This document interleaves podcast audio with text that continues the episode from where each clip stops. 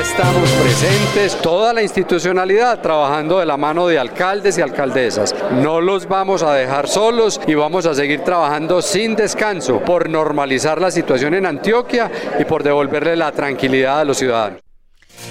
Este fue uno de los mensajes que entregó el Ceres de Seguridad Humana Luis Fernando Suárez Vélez en la visita que altos mandos del Gobierno Nacional, las fuerzas militares y de policía, representantes del Gobierno departamental y alcaldes de la región hicieron a San Pedro de los Milagros el martes 10 de mayo de esta semana tras los hechos violentos que se presentaron en el municipio durante el paro armado.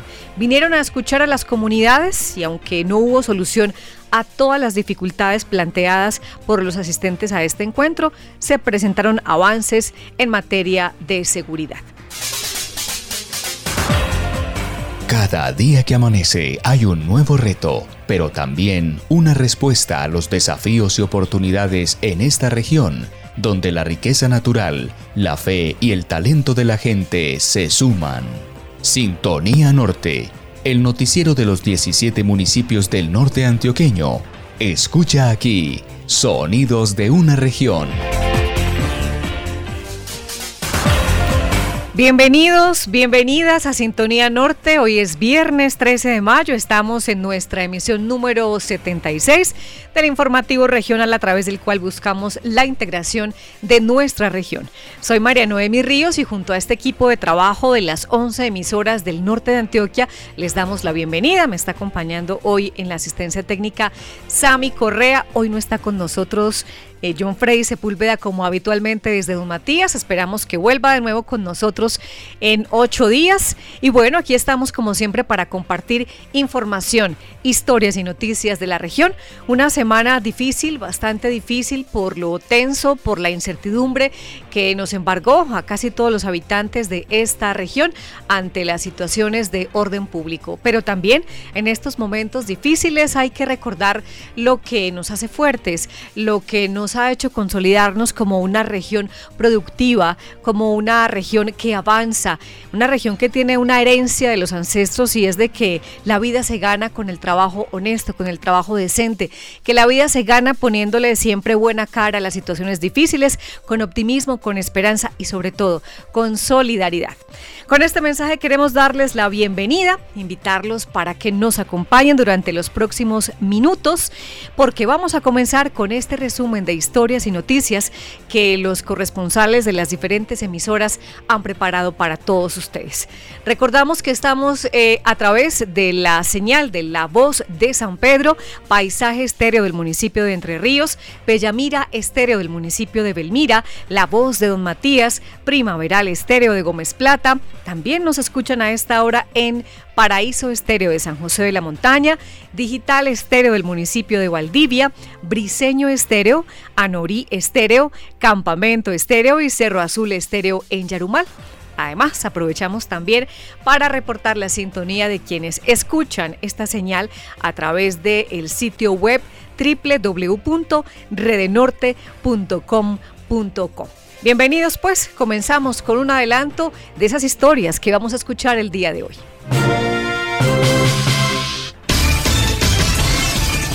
La presencia de garzas sería una señal del cambio climático. Desde San Pedro hablan de los impactos del fenómeno en la producción de leche. Participación ciudadana clave en la planeación de los territorios. A propósito, en la región hay municipios que no actualizan sus esquemas de ordenamiento territorial desde hace más de 20 años. En Briseño adelantan actividades para actualizar su esquema de ordenamiento territorial. Más de 1.700 millones de pesos se invierten en la construcción del nuevo Centro de Bienestar del Adulto Mayor en Carolina del Príncipe. ¿Qué hacer cuando mueren las mascotas? En Yarumal ofrecen servicios exequiales para ellas. Estas y otras historias de la región hoy en Sintonía Norte. Con el corazón en temporada de lluvias te recordamos la importancia de identificar el aumento del caudal, los cambios en el color del agua, los lugares con mayor riesgo y los lugares seguros para refugiarse. Recuerda no estar a campo abierto, debajo de árboles o estructuras metálicas. Cora, corazón, cora, corazón, corazón, Corantioquia. Con el corazón. Este 20 de mayo, la Fundación Universitaria Católica del Norte celebra 25 años de vida institucional. Ven y disfruta desde las 4 de la tarde en el Parque Principal de Santa Rosa de Osos de la gran toma artística y cultural para que al son del atardecer admiremos el talento local, ganemos muchos premios y conozcamos más la Católica del Norte, nuestra institución con calidad santarrosana. Y en la noche, la presentación exclusiva de Maluma de Yo Me Llamo. No te lo pierdas. Católica del Norte, 25 años revolucionando la educación. Para las próximas elecciones del 29 de mayo te recordamos verificar tu puesto de votación. Es muy fácil. Ingresa a registraduría.go.co. Ubica la casilla, consulte aquí su lugar de votación. Digita tu número de cédula. Guarda la información del puesto de votación y mesa asignada. Somos la Registraduría del siglo XXI, garantes de la democracia. Retomamos nuestra emisión número 76 y hoy queremos invitarlos a que interactúen, a que conversen con nosotros respondiendo esta pregunta. ¿Usted ha participado en la planeación territorial de su municipio? Es decir, lo han invitado a un taller, actividad, reunión en la que le pregunten cómo se imagina, cómo sueña, cómo quiere que sea su municipio en el futuro. Pues participe con nosotros enviándonos su respuesta al 320-532. 1126. Y recuerden también que este es el tema de nuestra encuesta en redes sociales. Nos pueden encontrar como Redenorte en Facebook y arroba Redenorte-CO en Instagram y en Twitter. Bueno, y luego de esta invitación vamos con las voces de la primera historia de hoy. La presencia de garzas sería una señal del cambio climático. Desde San Pedro de los Milagros hablan de los impactos del fenómeno en la producción de leche. El cambio climático es un proceso global y de larga duración que tal vez vemos muy lejano o no le prestamos atención porque pensamos que no puede causar mayores afectaciones a nuestras actividades diarias. Sin embargo, poco a poco es posible notar cómo eh, identificamos señales del cambio climático en nuestros municipios, en nuestra cotidianidad, esas fuertes granizadas o esas intensas olas de calor, esos cambios abruptos de clima, amanece el cielo azul y ya en la tarde está nublado y tenemos lluvias, incluso granizo, pues esas son señales del cambio climático. También quienes son observadores de la naturaleza pueden identificar algunos cambios en los caudales, en el comportamiento incluso de los animales. Pero ¿qué impacto tiene en la producción de leche, una de las principales actividades económicas de la región? Pues esta pregunta nos ayuda a responder Paola Arismendi desde La Voz de San Pedro.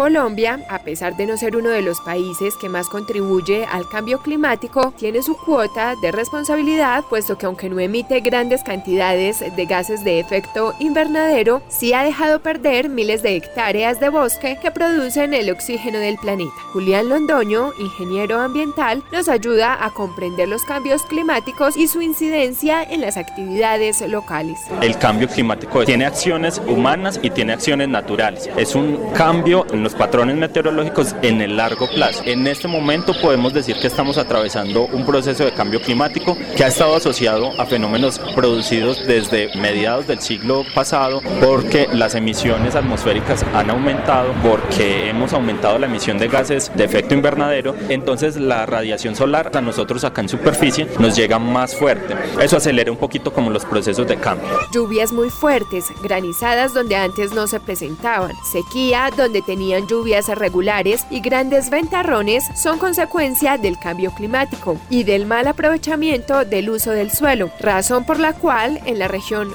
norte de Antioquia hay una alta preocupación sobre el tema. Los patrones de lluvia eran diferentes, la temperatura aumentó, las ciudades costeras, el nivel del mar ha estado subiendo. Esos cambios nos han dado indicios de que hay algo más grande que está pasando. Eso más grande es el cambio climático. Ahora, hay procesos que como el cambio climático son globales globales y son de larga duración que contribuyen a generar un cambio global, cambio en las condiciones climáticas y el cambio por ejemplo, en los usos del suelo. Acciones como la deforestación del Amazonas o de los bosques vírgenes han contribuido a acelerar procesos atmosféricos que antes no se daban de esa manera. Por ejemplo, el reciclaje de agua o la regulación de la temperatura, la absorción de dióxido de carbono, se ven afectadas cuando se deforesta. Entonces, si juntamos todos esos procesos que son globales y que son de larga duración, pues tenemos como resultado cambio global, cambio climático, cambio ambiental. El cambio climático tiene una incidencia negativa en la ganadería ya que se prevén pérdidas en la producción de leche y carne. Sin embargo, según cifras de la FAO, Organización de las Naciones Unidas para la Agricultura y la Alimentación, el sector agropecuario es responsable del 9% de las emisiones directas e indirectas de gases de efecto invernadero, siendo la ganadería la responsable de un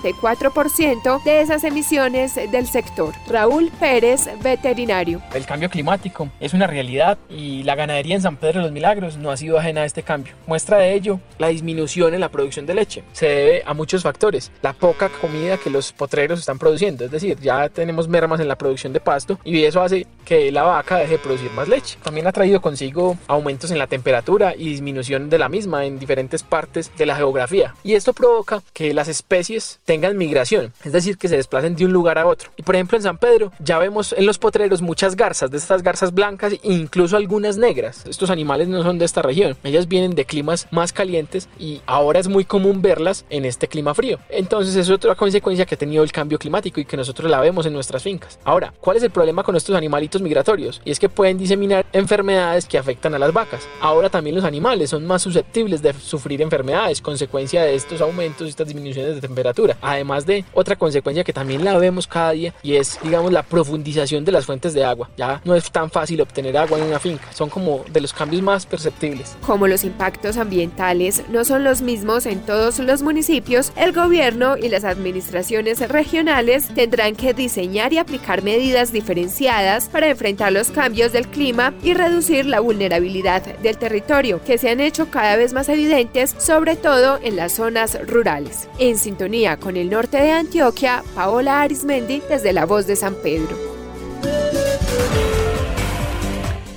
Gracias, Paola, por poner este tema sobre la mesa, un tema que no agotamos con esta nota, pero que creemos sí debe seguir promoviendo la reflexión inclusive eh, entre los mismos productores, entre las personas de los diferentes gremios económicos, no solamente de la producción de leche.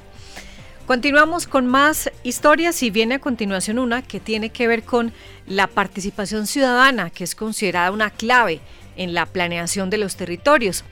Las dinámicas sociales, ambientales, culturales, económicas y políticas llevan a que los territorios cambien. Eh, un municipio no es el mismo hoy eh, en comparación con hace dos años, tres años o incluso cinco años. Por eso se requiere que las administraciones municipales mantengan actualizadas las eh, herramientas o los instrumentos de planeación territorial, pues estas son como la carta de navegación para el crecimiento de los municipios, para garantizar que el uso del suelo sea adecuado, que consulte el aspecto ambiental y de gestión del riesgo, pero también para que la distribución de los recursos de un municipio se haga de forma equitativa. Vamos a conocer más sobre planeación y desarrollo territorial y hoy le damos la bienvenida a Susana Avendaño, quien está con una persona que conoce bastante de este tema, que lo ha estudiado y que conoce las dinámicas de crecimiento urbano y territorial. Susana, adelante, la escuchamos con su invitada. Saludos compañeros y oyentes de Sintonía Norte. Hoy que estamos hablando sobre la planeación y el ordenamiento de los territorios, tenemos como invitada a Karen Rodríguez Ramírez. Ella es experta en planificación urbana y regional, con quien ampliaremos este tema. Karen, bienvenida a Sintonía Norte. Saludos, gracias por invitarme. Bueno, Karen, comencemos hablando sobre cuáles son los instrumentos de planeación del territorio que se usan en Colombia y qué diferencias hay entre ellos. Cuando hablamos de instrumentos de planificación, hablamos hablamos de los planes de ordenamiento territorial, pero yo los llamaría instrumentos de gestión del territorio para incluir también los planes de desarrollo, que es a través de los cuales se avanza en la ejecución de los planes de ordenamiento territorial. En esos planes de ordenamiento territorial es el nombre genérico que le da la ley. La ley que soporta esto es la ley 388 de 1997, pero también establece tres categorías que son esquemas de ordenamiento hasta los 30.000 habitantes, los planes básicos de ordenamiento que van hasta los 100.000 habitantes y los planes de ordenamiento territorial que son a partir de 100.000 habitantes en adelante. Karen, ¿cuáles son como esos elementos o esas características claves que se tienen en cuenta al momento de implementar o de elegir un instrumento de planificación del territorio? Pues lo principal es lo que establece la ley, que es la cantidad de habitantes, pero también la transformación o las dinámicas en el territorio pueden implicar que se varíe, aunque no se cuente con la cantidad de habitantes, si se incluyan temas específicos que son necesarios desarrollar y que hagan parte, por ejemplo, de una escala superior como el plan básico. Es decir, yo tengo un territorio con menos de 30 mil habitantes, pero unas dinámicas que implicarían eh, realizar un análisis de la escala superior. Entonces puedo realizar un plan básico de ordenamiento. Esas eh, dinámicas se centran como en dinámicas sociales, ambientales. Sí, el territorio pues las impone, son dinámicas poblacionales, ambientales, eh, social, riesgos, por ejemplo, también el tema de espacios públicos, equipamientos, catastrales, cambios en los usos del suelo, transformaciones y datos específicos que hagan parte pues como del, de la cotidianidad del territorio, entendiendo al territorio que es la, el principal objetivo como un elemento cambiante y que se está transformando constantemente. Bueno, ¿quiénes son los encargados de esta planeación del territorio? Los encargados son los entes municipales directamente. A veces ah, eh, reciben ayuda de entidades superiores, pero el llamado a realizar el plan de ordenamiento siempre es el municipio. Hagamos como una ruta. ¿Cuál es el proceso para implementar los instrumentos de planeación del territorio? El plan de ordenamiento territorial es un proceso técnico que requiere información secundaria que se puede hacer desde la recopilación pues de la información en escritorio pero tiene un componente importante que es el componente de conocer el territorio de hacer recorrido de campo e identificar esas transformaciones a través de la interacción con la comunidad que es quien aporta la mayor cantidad de información para este proceso técnico. De qué consta este proceso de revisión o de elaboración del plan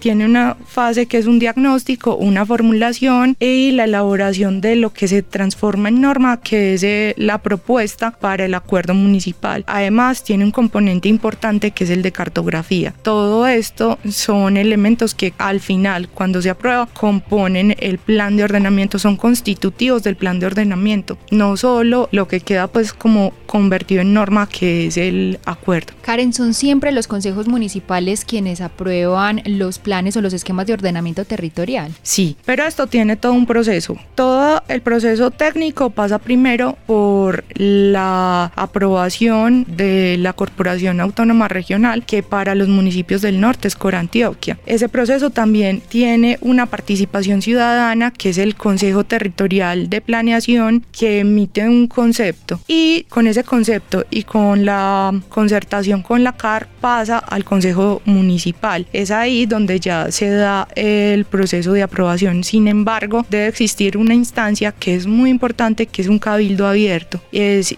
una instancia importante porque es el último momento donde la comunidad tiene voz. Entonces es uno de los momentos dentro de todo este proceso, uno de los momentos más importantes de ese proceso de aprobación. ¿Y en la práctica para qué sirven estos instrumentos de planificación del territorio? Sirven para cosas tan pequeñas como tomar la decisión de qué puedo construir en mi predio, sea urbano, sea rural, implica qué usos puedo tener en mi predio, por ejemplo, rural, cuando necesito un certificado, requiero acudir a la norma para saber qué puedo hacer en mi predio y, por ejemplo, acceder a un préstamo bancario. Es tan importante como que a través de estos planes se gestionan recursos para el municipio. Además, con estos planes se establece el horizonte a futuro al cual se espera que el municipio se oriente. Entonces eh, se fortalecen muchas dinámicas económicas. Ahorita nos decías que los territorios son cambiantes. Teniendo esto en cuenta, entonces los instrumentos de planificación también deberían estar en actualización constante. Claro que sí. La ley establece que los planes de ordenamiento tienen una vigencia de tres periodos administrativos que corresponden con el largo plazo. En cada periodo administrativo corresponde al corto, mediano y largo plazo. Se pueden hacer revisiones, la ley establece que se revisa en cada uno de ellos y de esta manera se está transformando y haciendo seguimiento constante al plan de ordenamiento. Finalmente, Karen, cuéntanos quiénes son los encargados de implementar estos instrumentos de planificación del territorio y muy importante, velar por su cumplimiento. Los encargados de implementarlo es el municipio y hacerle seguimiento. La ley establece que tiene que existir una, un instrumento que es un expediente municipal en el que se le hace seguimiento al avance del plan de ordenamiento. De todas formas, la comunidad también es una de las llamadas a estar vigilando y haciendo seguimiento al plan de ordenamiento y pues siempre estar atentos como a todos estos procesos que se dan y que están vinculando a la comunidad. A Karen Rodríguez, experta en planificación urbana y regional, le agradecemos por acompañarnos hoy en Sintonía Norte y qué importante resaltar la participación de la comunidad en este proceso para garantizar que la planificación del territorio sea concertada precisamente con quienes lo habitan. A ustedes muchas gracias por invitarme y a la comunidad recordarle que esos procesos de participación son importantes, aunque uno a veces como habitante considere que su voz no es escuchada. Estos procesos son muy importantes y son el momento en el cual puede tener injerencia el conocimiento que tenemos cada uno de nuestro territorio. Gracias Karen, continuamos con más información en Sintonía Norte. Gracias Susana y también agradecimiento a Karen, especialista en estos temas, por su orientación y destacamos de, esta conversación la importancia de la participación ciudadana en los procesos de planeación del territorio. Eso precisamente tiene que ver con la pregunta que estamos haciendo hoy a través de nuestra encuesta en redes sociales. Ya tenemos por acá algunas respuestas. La pregunta que estamos haciendo a través de Facebook, de Twitter y de Instagram es, ¿has participado en la planeación territorial de tu municipio? Así han respondido las personas que han interactuado con nosotros hasta el momento. En Facebook, un 14% dice que sí ha participado y un 86% dice que no ha participado. En Instagram está un poco eh, invertido el asunto. En Instagram las personas han respondido sí, que sí han participado en un 71% y 29% dicen que no han participado en los procesos de, planificación de su territorio. En Twitter tenemos una menor participación eh, de, de mm, internautas a esta hora, pero también han dado respuesta a la pregunta, ¿has participado en la planeación territorial de tu municipio? Sí, el 25% y no el 75%. A propósito de este tema, vamos a conocer específicamente cómo se lleva a cabo en estos momentos eh, la actualización del esquema de ordenamiento territorial. Briseño es uno de los seis municipios del norte antioqueño que hacen parte del área de influencia del proyecto hidroeléctrico Ituango, el cual, pues recordemos, generará el 17% de la energía que necesita el país. El embalse de esta hidroeléctrica implica un nuevo uso del suelo por este y otros cambios que viene teniendo el municipio, están en la tarea de actualizar su esquema de ordenamiento territorial. Además, porque es clave también actualizar esta herramienta de gestión del territorio en lo que tiene que ver con los riesgos que se generan eh, a partir de las realidades de cada municipio. Pues allí hay un proceso de participación ciudadana, vamos a conocer cómo se está haciendo y por eso le damos paso a Beto Agudelo quien estuvo conversando con habitantes del municipio, pero también con representantes de la administración municipal, quienes eh, están dirigiendo la actualización de este esquema de ordenamiento territorial. Evin, ¿usted sabe qué es LOT o esquema de ordenamiento territorial? Tengo entendido que el esquema de ordenamiento territorial, las mismas palabras lo dicen, es hacer un mapa de cómo se encuentra el municipio en cuestión de territorio. Se podría hablar de muchos índices, pero se habla del tema de servicios públicos, de vías, cómo está ordenado el municipio en territorio, territorios urbanos, que lo comprenden territorios rurales, en temas de salud, o sea, todo lo que comprende y comprende a un municipio. ¿Usted sabe qué es el esquema de ordenamiento territorial? No, no sé, desconozco el tema. Sí, tengo unos conocimientos no muy avanzados sobre el esquema de ordenamiento territorial, el EOT, pero es más o menos así en resumen la organización de todo el territorio, donde se sacan todos los límites de zona, donde se hace lo que es el PONCAS y donde se distribuye la parte rural y la parte urbana, donde, la, donde son zonas de reserva, zonas de protección y también las zonas que son construibles. Es una organización total del territorio. El esquema de ordenamiento territorial, no, no sé. Se viene realizando unos encuentros de participación territorial de diagnóstico en Briseño para la actualización del esquema de ordenamiento territorial. ¿Qué se quiere con este proyecto? José Abelardo Escudero, secretario general y de gobierno. Le va a permitir a Briseño tener un diagnóstico claro de su territorio, conocer cuáles son la zona residencial, la zona industrial, la zona de expansión urbana. En fin, este proyecto es muy importante, lo está realizando un equipo técnico de la Universidad Nacional y quien aporta los recursos para este proyecto es la hidroeléctrica Hidroituán, facilitándole al municipio de Briseño la herramienta para esta y las próximas administraciones. ¿Por qué es importante este convenio de asociación celebrado entre las empresas públicas de Medellín, EPM, y el municipio de Briseño? Y el esquema de ordenamiento territorial se vuelve una herramienta fundamental, como lo decía al comienzo, de planificación, donde se va a tener gran incidencia y que las próximas administraciones de Briseño puedan hacer o articular un plan de desarrollo ajustado a las directrices y lineamientos que contempla el esquema de ordenamiento territorial.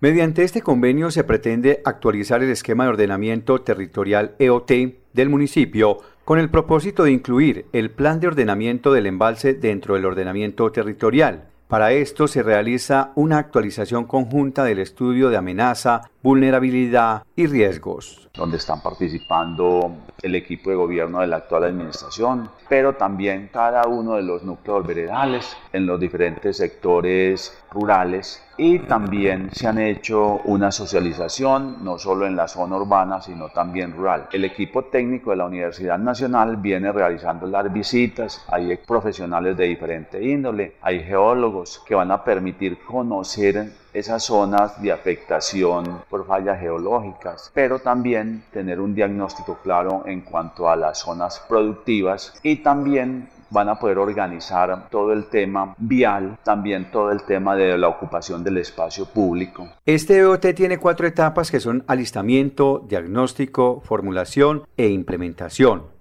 El esquema de ordenamiento territorial se realizará por un periodo de 12 años, ya que con el que cuenta por el momento es un acuerdo vigente del año 2000 al 2008 y solo se le realizó una incorporación de suelo al perímetro urbano para vivienda de interés social en el año 2016. Es importante la participación de todas las instituciones, juntas, asociaciones, estudiantes, administración y comunidad en general para la construcción del esquema de ordenamiento territorial del rinconcito amable de Antioquia. En sintonía con el norte antioqueño, Beto Agudelo, desde Briseño.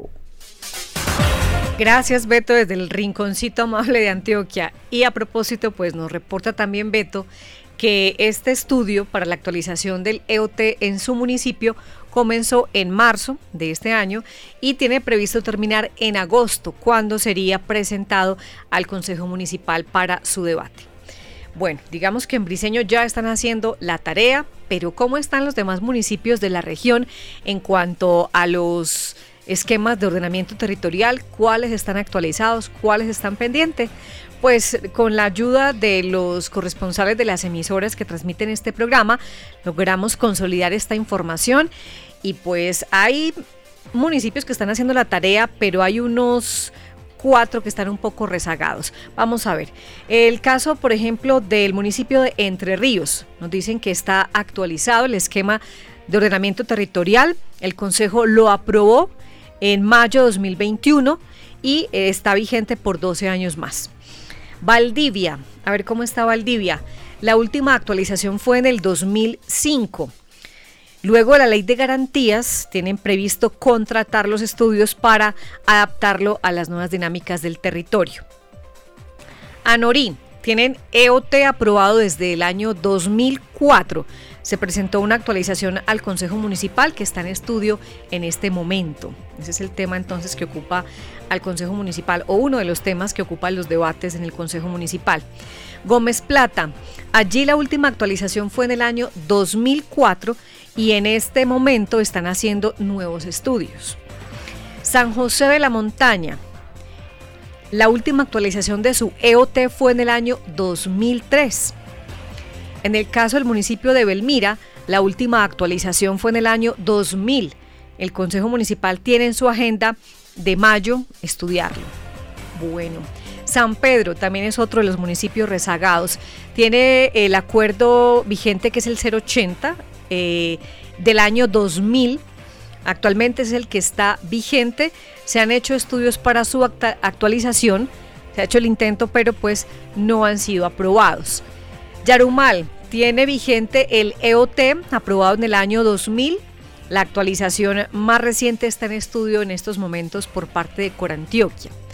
Campamento. En este momento se están llevando a cabo los estudios con el Tecnológico de Antioquia para hacer su actualización se presentará luego de que termine este estudio eh, en modo proyecto de acuerdo al Consejo Municipal.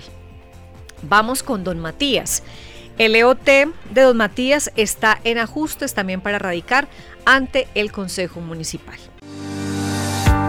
Conectada con la región, Flor Ochoa desde la vereda, el templete del municipio de Don Matías. Estamos de vuelta con la segunda parte de Sintonía Norte, emisión del 13 de mayo de 2022. Los invitamos de nuevo para que participen, para que conversen o interactúen con nosotros en relación con este tema que estamos planteando hoy sobre la participación de los habitantes de los municipios en los estudios de eh, el EOT, el esquema de ordenamiento territorial una herramienta clave, como lo decíamos ahora, parece que es un tema muy ajeno a nosotros, pero finalmente tiene todo que ver con nosotros, tiene incide en la forma como crece el territorio y sobre todo tiene mucha incidencia en la proyección que hacemos sobre nuestras actividades económicas eh, a futuro. Bueno, recuerden que pueden participar con nosotros de varias formas. Pueden enviarnos un mensajito de voz, un mensaje de texto a esta línea celular, el 320-532-1126. Y también esta pregunta está en las redes sociales. Eh, nos encuentran como Rede Norte en Facebook y arroba redenorte-co en Instagram y en Twitter. ¿Has participado en la planeación territorial de tu municipio alguna vez? ¿Alguna reunión? Alguna, ¿Algún encuentro? ¿Algún taller? Recordamos que Sintonía Norte es el informativo regional que produce esta asociación de medios de comunicación de la región y se enlazan a esta hora La Voz de San Pedro, Paisaje Estéreo, Bella Mira Estéreo, La Voz de Don Matías, Paisaje, Paraíso Estéreo, Digital Estéreo, Briseño Estéreo, Anorí Estéreo, Campamento Estéreo, Cerro Azul Estéreo de Yarumal. También nos pueden escuchar en www.redenorte.com.co. Conectada con la región, Adriana Zapata desde la vereda Santa Inés del municipio de San José de la Montaña. Vamos con más noticias. Más de 1.700 millones de pesos se invierten en construcción del nuevo Centro de Bienestar del Adulto Mayor en el municipio de Carolina. Con recursos departamentales y municipales, en Carolina del Príncipe comenzó la construcción del nuevo Centro de Bienestar del Adulto Mayor Años Dorados, un espacio adaptado a las necesidades de las 200 personas que asisten permanentemente a las actividades deportivas, lúdicas, educativas y recreativas que promueven el bienestar de los carolinitas de la tercera edad. ¿Cómo va a quedar este espacio y qué expectativas tienen los usuarios? Desde Primavera al Estéreo nos informan. Centro Día de los Años Dorados. Es el nombre que está de moda en Carolina del Príncipe porque es el lugar donde los adultos mayores se reúnen a compartir y realizar actividad física y mental para mejorar su calidad de vida. Hoy ya es un hecho la construcción de un nuevo centro día para Carolina del Príncipe, con espacios apropiados para que los adultos mayores realicen sus actividades en un lugar amplio y adecuado a sus necesidades, como nos cuenta Carlos Andrés Pérez Vázquez, alcalde del municipio donde obra ya dio inicio. Una obra que va a ser financiada por la Administración Departamental a través de la Secretaría de Inclusión Social y de Familia, a través de la Gerencia del Adulto Mayor, con una inversión por parte de ellos de 1.200 millones de pesos. Y el municipio de Carolina que hace una inversión de 535 millones de pesos. En total la obra cuesta 1.735 millones de pesos y va a beneficiar a más de 200 adultos mayores, tanto del área urbana como del área rural del municipio. La obra está eh, planificada en un solo piso, es un primer piso, es una obra muy completa, muy buena que nos va a permitir que los adultos mayores puedan tener espacios apropiados para el desarrollo de sus actividades. Nos contaron en general del inicio y finalidad de la obra y la oportunidad de empleo que se genera en esta localidad. Cordial saludo desde el Departamento Administrativo de Planeación del municipio de Carolina del Príncipe. Les habla el director Jorge Ernesto Incapié González. Les cuento que esa obra comenzó el 18 de abril y tiene un plazo de ejecución de seis meses, o sea que estaremos terminando por ahí, digamos que a mediados o a finales de octubre. Para la realización de esta obra, pues se tiene estimado la creación de 15 empleos directos y aproximadamente 8 indirectos. Entre los empleos directos está el personal calificado y la mano de obra no calificada este espacio se crea debido a la necesidad de nuestros adultos mayores de tener espacios adecuados e ideales para sus actividades, espacios acondicionados para las capacidades motoras de estos adultos mayores. Cuento que esta construcción se desarrollará en un área de 602 metros cuadrados aproximadamente y cuenta con varios espacios amplios y agradables. También hablamos con Lucelena Salazar, gerontóloga del municipio, quien nos cuenta qué espacios va a tener este nuevo centro día y qué actividades se podrán realizar eso es una maravilla, eso fue un proyecto que venía hacía mucho tiempo tratándose de que se volviera realidad. Eh, se está pudiendo eh, construir el centro de bienestar del adulto mayor, donde van a tener unos espacios grandes, bonitos, entre ellos van a tener el salón de enfermería, el salón donde van a seguir haciendo sus terapias ocupacionales, van a tener el salón donde va a estar la cocina, donde van a tener unos espacios grandes para hacer sus refrigerios, sus algos, para pasar unas tardes bien amenas, van a tener un salón de reuniones, van a tener el salón donde van a hacer gimnasia, un salón donde va a tener los profesores de música. Pero escuchemos qué piensan los adultos mayores de esta gran obra. Nosotros esperamos que el Centro Día sea un lugar donde nos sentamos tranquilos, amplios, sin tantos problemas que tenemos allí, porque el invierno nos acorrara un poquito. En cambio, ya vamos a tener todas nuestras actividades allá mismo. Entonces no necesitamos salir afuera para nada. Y para muchos abuelos que les da brega, digamos como caminar. ¿Qué espero yo de esta mm, construcción? Yo espero que sea accesible, que todos nosotros podamos ingresar, disfrutarlo y utilizarlo de la mejor manera posible con el apoyo de las personas que nos guían en estos compromisos. En sintonía con el norte antioqueño, Luis Guillermo Yepes Duque, desde la emisora Primaveral Estéreo del municipio de Gómez Plata.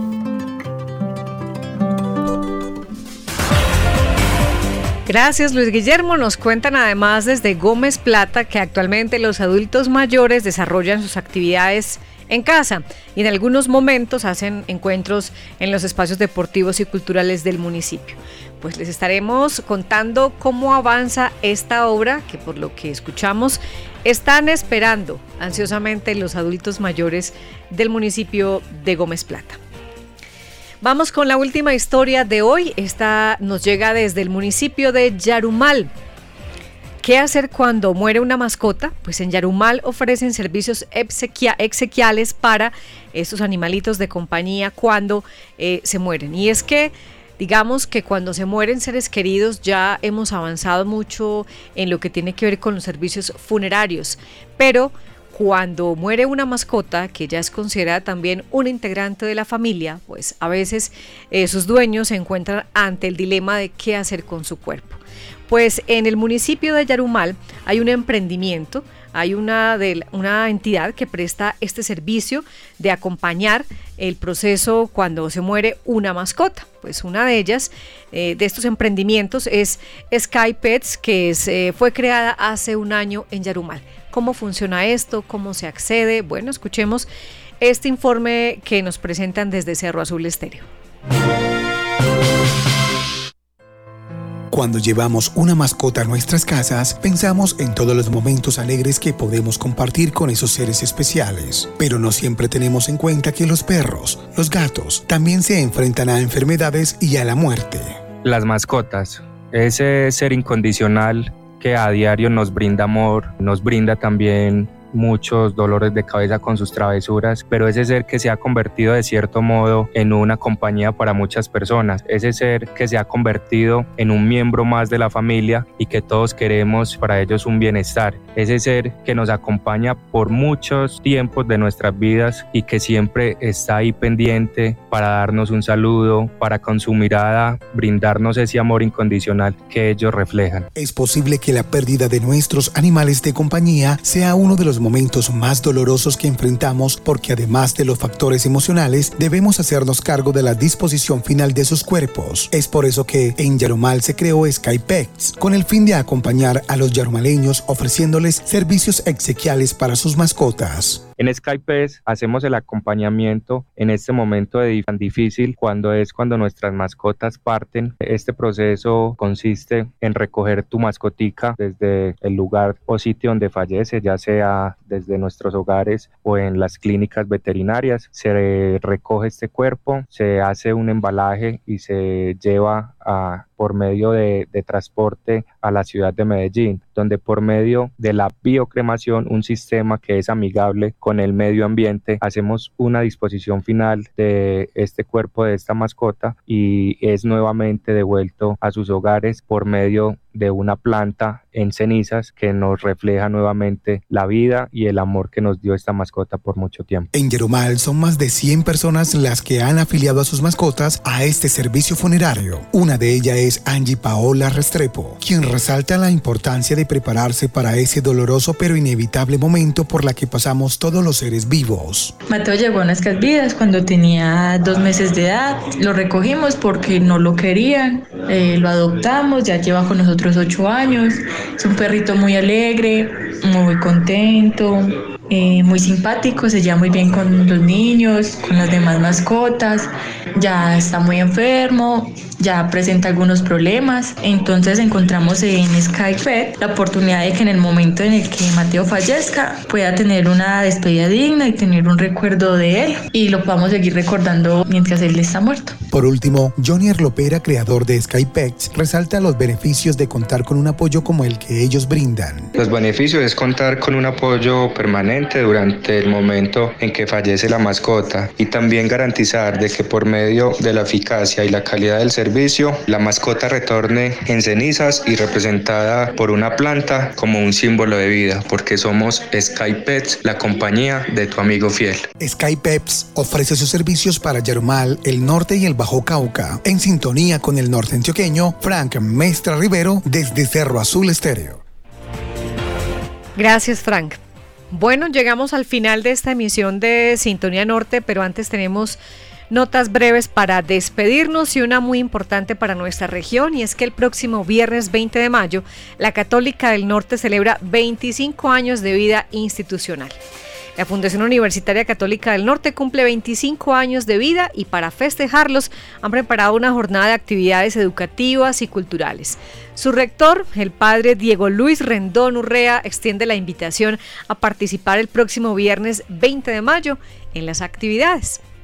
Estamos celebrando nuestros 25 años con tres momentos muy especiales. Uno, la celebración de la Eucaristía. Dos, estaremos celebrando una feria universitaria en el parque principal donde Habrá una integración con los eh, colegios, las instituciones educativas, donde compartiremos nuestra experiencia educativa. Y tres, una concierto cultural, una toma artística, una tarde joven para todos nuestros jóvenes de los municipios cercanos aquí del norte. Va a ser un día muy especial para nosotros, que son 25 eh, años aportándole al desarrollo de la región, llevando educación de calidad con sentido humano.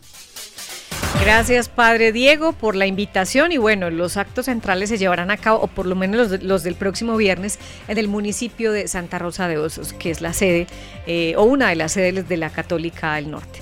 Actualmente esta institución cuenta con cuatro facultades que ofrecen cuatro tecnologías, 13 carreras profesionales, 16 especializaciones y 24, eh, corrijo, y dos maestrías para un total de 35 programas en los que han participado cerca de 5.200 estudiantes activos, 100% de manera virtual. Esperamos estar acompañando entonces a la católica en este momento importante de su vida, 25 años de fundación.